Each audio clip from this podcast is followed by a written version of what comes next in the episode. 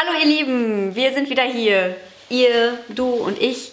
Und äh, das ist gleicht fast einem Wunder. Ich freue mich sehr, dass ich wieder hier sitzen kann. Äh, es ist nicht so einfach gewesen, diese Folge aufzunehmen. Ihr habt ja wahrscheinlich mitbekommen, dass gerade ein Lockdown ist. Der ist auch bei uns.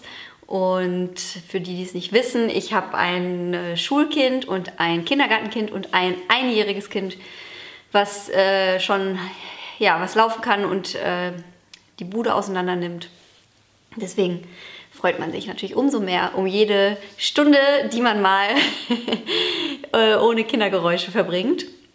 Ja, auf jeden Fall freue ich mich, dass wir hier sind jetzt alle und dass Gott hier ist. Ich bin mir sicher, dass er was sagen will. Ich bin mir sicher, dass er unsere Herzen mit seinem Herzen verbinden will und uns zeigen will, was ihm auf dem Herzen liegt.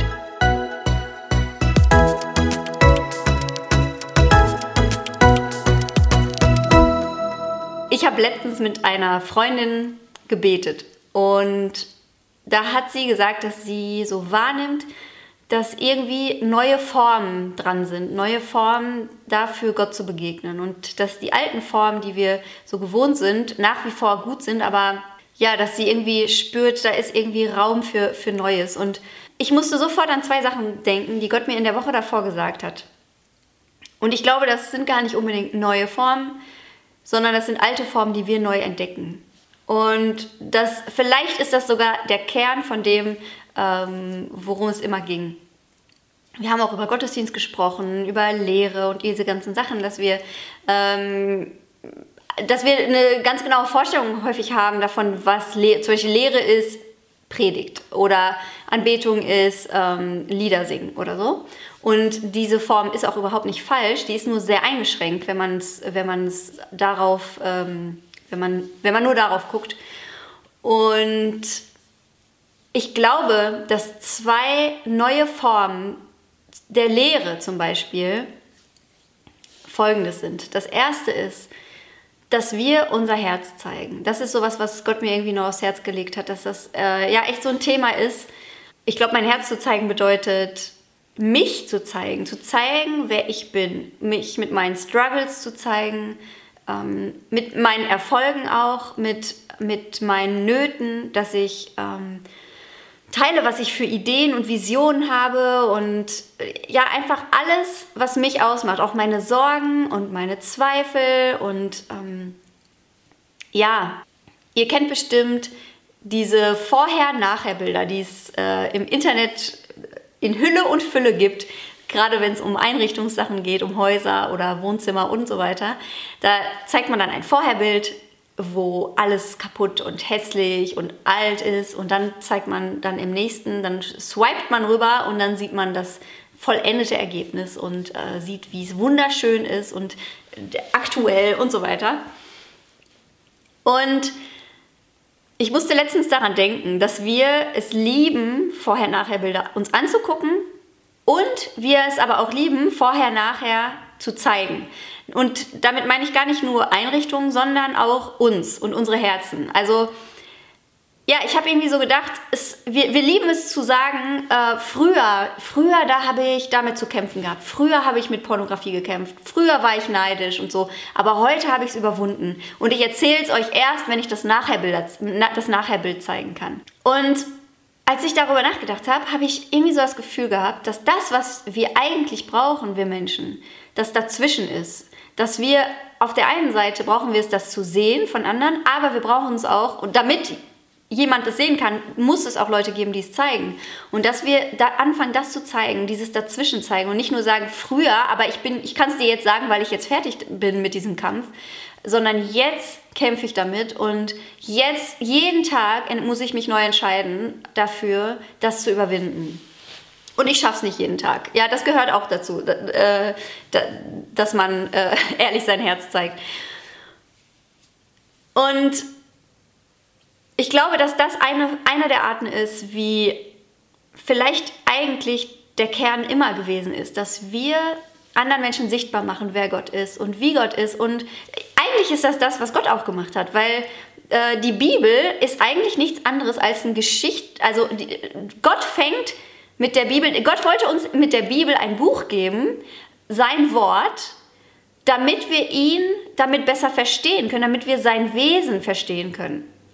Und er hat damit bei Adam und Eva angefangen. Er hat ganz am Anfang angefangen und äh, hat dann eigentlich nur die Geschichte erzählt, wie sie immer weitergeht. Und man, manchmal denkt man ja auch so, so an so Sachen, ähm, die da passieren, denkt man so, boah, was hat das, äh, was hat das eigentlich in der Bibel verloren? Und ich glaube, dass Gott wirklich einfach genau das gemacht hat. Der hat nicht das Vorher-Nachher und alles Unschöne, was dazwischen passiert, lässt man mal weg. Weil da sind ja auch Sachen, die wirklich, äh, wo, wo man am Ende mehr Fragen hat, als man Antworten, als man davor hatte, bevor man die Bibel aufgeschlagen hat.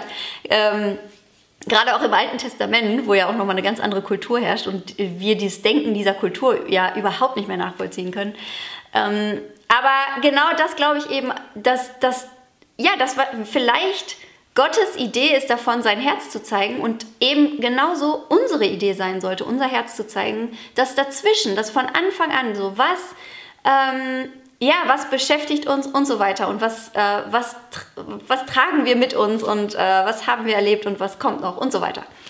Das Zweite, wo ich direkt dran denken musste, als meine Freundin gesagt hat, sie hat das Gefühl, dass neue Formen oder alte, alte wieder neue Formen ähm, dran sind, um Gott zu begegnen, war, dass ich ganz viel an die Geschichte von Maria denken musste. Die Maria, die Prostituierte, die Jesus begegnet und ihr, ihren Krug mit Salböl, mit ganz kostbarem Salböl mitgebracht hat und es ausschüttet, diesen Krug zerbricht und ausschüttet auf Jesu Füße. Das passiert in einem Haus von einem Pharisäer, also Jesus ist gerade zu Besuch zum Essen bei einem Pharisäer das waren ja die frommen äh, Leute, die äh, alles genau wussten, wie man was richtig macht und ähm, auch sehr damit beschäftigt waren, zu gucken, ob die anderen auch alles richtig machen als mehr auf ihr Herz zu gucken. Und Jesus ist da zu Besuch. Und alleine das schon äh, ist wahrscheinlich eine ziemlich geladene Situation. Bei den Pharisäern war es ja immer so, man wusste nie so genau, mit welchem Anliegen sind die jetzt da. Sind die da, um so ein bisschen, um einen Fehler zu finden, um äh, Jesus zu testen? Die haben ihn ja ganz oft, haben die ja so Fangfragen gestellt. Und wollten eigentlich, sie wollten nicht sein Herz sehen und sie wollten nicht wirklich hören, was er zu sagen hat, sondern sie wollten eigentlich Fehler finden. Oder es gab auch ein paar wenige, ähm, die wirklich gespürt haben, dass da irgendwas dran ist. Und in dieser Situation ist Jesus jetzt. Also wo genau, wo man nicht weiß, ähm, mit, welchem, mit welcher Motivation findet das hier gerade statt. Und in dieses Setting kommt plötzlich eine Prostituierte rein. Ich kann es mir nicht anders vorstellen, als dass sie nicht erwünscht war. Also die Tür war wahrscheinlich zu und auf einmal geht die Tür auf und jemand kommt rein jemand, den man nicht da haben will. Ähm, ich, ich, musste auch, ich, ich musste auch daran denken, ähm, wir haben ja bis vor kurzem unsere Gemeinderäume in der Nordstadt in Dortmund gehabt. Das ist, ähm, um es politisch unkorrekt zu sagen, der soziale Brennpunkt in Dortmund. Und äh, da ist es auch manchmal passiert, dass wir, während wir einen Gottesdienst gemacht haben, jemand reinkam, der offensichtlich betrunken war oder der offensichtlich auf Drogen war oder der offensichtlich dämonisch besessen war und äh, der irgendwie laut geredet hat oder ähm, ja, genau, wo man einfach, also so jemand kam manchmal rein und dann war, dann ist die Stimmung ganz interessant, ne? Dann sind alle so, okay, was passiert jetzt? Wer kümmert sich darum? Man, hat, man checkt so ein bisschen ab, gerade wenn man sich auskennt oder zu dem Kern der Leute gehört, dann guckt man so, okay, äh, guckt ein bisschen zu denen vielleicht, so zu den Männern, ob die, ob die vielleicht Lust haben, sich das, das zu übernehmen oder auf jeden Fall ist das eine ganz äh, geladene Situation. Und das passiert da auch, dass, dass diese Frau reinkommt. Keiner will mit dieser Frau gesehen werden, geschweige denn, dass man will, dass jemand sieht, dass sie in das, in das eigene Haus kommt. Und sie kommt rein. Vielleicht muss sie sich durchkämpfen, um da reinzukommen. Und ähm, sie geht zu Jesus und schüttet dieses Öl auf ihren Füßen, auf seinen Füßen aus. Und da steht, dass seine Füße nass wurden von ihren Tränen und dass sie mit den Haaren das abtrocknet. Und ähm, die Reaktion, die dann kommt, ist, was hätte man alles mit diesem Leiböl machen können? Was ist das für eine Verschwendung? Und das, was Jesus sagt, ist, diese Frau hat verstanden, worum es geht. Und ich glaube, dass das genau das, das Zweite ist, wie wir als Christen Gott sichtbar werden lassen und den, den Himmel in den Alltag holen, für uns selbst, aber auch für unsere Mitmenschen. Und zwar, dass wir zeigen, wie wir Jesus lieben. dafür finde ich total wichtig zu beachten. Manchmal können wir irgendwie direkt so im Kopf haben, wie sieht, was, wie sieht Nachfolge aus? So, wie sieht das aus, wenn ich Jesus nachfolge? Ja klar, ich äh, bin großzügig, ich mache irgendwas Barmherzige, also Barmherzigkeitsdienst, äh, ich ähm, bin vielleicht ehrenamtlich in der Gemeinde tätig und so weiter. Also das sind so die Sachen, die wir damit verbinden. Und ich glaube, wenn man sich diese Geschichte anguckt von Maria, dann sieht man, Maria hat nichts gemacht, wo sie das Gefühl hatte, das ist jetzt das, was Jesus erwartet. Sondern das war der, das, was überfließt aus, aus ihr, nachdem sie Jesus begegnet ist, nachdem sie ihn gesehen hat, nachdem sie Jesu Augen gesehen hat, die, die sie selbst angucken, die ihr in die Seele gucken und nachdem sie sein Herz gesehen hat danach, das, was passiert, das ist Nachfolge und das ist das, ich schütte alles aus, was ich habe, ich gebe alles, ähm, ich behalte nichts zurück und ich bin unvernünftig und ähm, ich gebe mich peinlich hin. Ich, es, ist mir völlig, es, es ist mir völlig egal, was die Leute um mich herum gerade denken, weil ich nicht anders kann, als alles, was ich habe, zu geben für Jesus. Aber der Beginn davon ist nicht dass ich alles gebe, sondern der Beginn ist, dass ich Jesu Augen gesehen habe. Ja, ich glaube, das ist auch in, es gibt diese auch äh, Lieder dazu und auch einen, einen Bibelvers, wo, es darum geht, so kehr zurück zu der ersten Liebe, zu der ersten Liebe, die du zu Jesus hattest, Jesus hattest. Und wir denken dann oft, das ist die erste Liebe, als ich mich zum ersten Mal für Jesus entschieden habe. Und man denkt dann so, hm, eigentlich, äh, ja, vielleicht war die da anders und noch und, und äh, erstrebenswert. Und manchmal denkt man auch so, hm, eigentlich ist die Liebe jetzt noch reifer. Aber die erste Liebe, die wir haben zu Jesus, in der, in der Beziehung zu Jesus, das ist nicht die, die wir hatten, als wir uns für Jesus entschieden haben, sondern das ist die Liebe, die Jesus uns, mit der Jesus uns begegnet ist. Und das muss immer der Anfangspunkt sein davon. Und das darf immer der Anfangspunkt sein. Das ist das Coole. Gerade, und ich merke auch so, ich teile jetzt auch direkt mal mein Herz. Ich merke, das ist total mein Herz. Äh, Leute zu erreichen, vielleicht gerade Christen zu erreichen, die sagen, ich kenne Gott schon immer oder vielleicht auch noch nicht lange, aber ich weiß es, ich weiß irgendwie so die Basics über Gott oder vielleicht kenne ich auch alles auswendig und ich fühle mich aber nicht mit ihm verbunden. Und ich habe, ähm, ich kann dir, ich kann dir alle Verse aufzählen, wo steht, dass er mich liebt oder woran man das sehen kann, aber ich habe es noch nie gefühlt, dass er mich liebt. Und das ist sowas, was mir so auf dem Herzen liegt, wo ich auch spüre, dass ich da mehr reingehen will. Auch ein, einer meiner Kämpfe ist da auch, äh, jetzt, wenn ich zum Beispiel an meinen Instagram-Kanal denke, ähm, ja, mich da nicht zurückhalten zu, zu, lassen von vielleicht von Menschenfurcht, von dem, was die Erwartung anderer ist, dass mir auch Nicht-Christen folgen, wo ähm, die vielleicht also die das, ich glaube, das schreckt die wahrscheinlich noch nicht mal ab, sondern es ist eher einfach langweilig. Das, das sind so manchmal meine Gedanken. Aber einfach zu sagen, nee, ich, mein Herz zieht mich dahin, dass wir Christen wieder an diesen Anfangspunkt der Liebe kommen, nämlich dass Jesus uns anguckt und dass daraus alles fließt. Und dass wir dann nicht auswendig gelernte Sachen machen und Sachen machen, um uns zu erarbeiten, dass er uns mag, sondern dass daraus dann Sachen fließen, die bei jedem komplett anders aussehen können. Ich habe auch im letzten Jahr die Serie The Chosen geguckt. Ich weiß nicht, ob ihr die kennt. Das, da geht es um Jesus und vor allem darum, wie er seine Jünger beruft. Und das ist ganz interessant, weil die ähm, nehmen natürlich die Geschichten aus der Bibel, aber schmücken die auch schön aus und man sieht so ein bisschen, aus welchem Hintergrund die kommen, was haben die erlebt, was, ist, was, was stresst die gerade, was haben die für Streitpunkte mit ihrer Ehefrau oder was, ähm, ja, was beschäftigt die, diese Menschen, zu denen Jesus dann kommt und sagt, folgst du mir nach? Und denen, wo die alles liegen lassen und ihm nachfolgen. Und ähm, das Interessante ist, dass ich selber dass Jesus mich irgendwie selber auch wieder zu diesem Punkt gebracht hat. Auch gerade als ich das geguckt habe, zufällig, ähm, wahrscheinlich nicht zufällig, aber unabhängig von dieser Serie, war das genau so ein Gefühl, was ich wieder hatte, dass ich die, dass ich irgendwie diese, die Krassheit, das ist kein Wort, ne?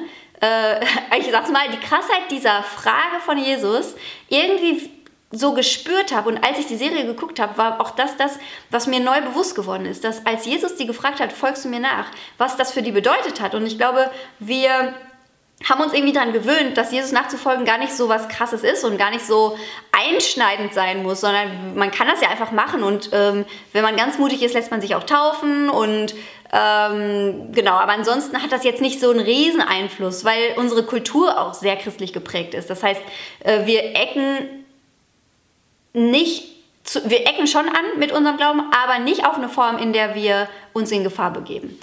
Und wir können auch unser Leben normal weiterleben und trotzdem Christen sein. Und ähm, irgendwie ist mir ja auch durch diese Serie eben wieder neu bewusst geworden, dass Jesus dazu Simon und also der später Petrus heißt und seinem äh, Bruder kommt und sagt, folgt mir nach und die lassen ihre Netze liegen und ihr Boot lassen die zurück und folgen ihm nach. Ich habe mir so vorgestellt, ähm, Martin ist ja, also mein Mann ist ja äh, Webdesigner und ich habe mir vorgestellt, der sitzt gerade in einem Café und arbeitet da mit seinem Laptop und dann kommt Jesus rein, hat, begegnet Martin, guckt ihn an und spricht zu ihm, weiß, was ihn beschäftigt und ähm, sagt vielleicht einen Satz, der, wo Martin sich direkt gesehen und, und ähm, ja, von Gott geliebt fühlt.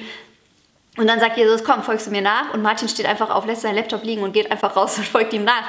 Und ähm, ich meine, das ist ja nicht nur Geld, was er dann zurücklässt. Das Geld, das könnte man ja ähm, eventuell sogar verkraften, dass man sagt, gut, dann muss ich halt wieder ein paar Monate sparen und dann kann ich mir auch wieder einen Laptop kaufen. Sondern es ist ja auch die ganze Arbeit, die schon investiert wurde, die da drin steckt in diesem Laptop, die wahrscheinlich noch nicht gesichert ist und so weiter.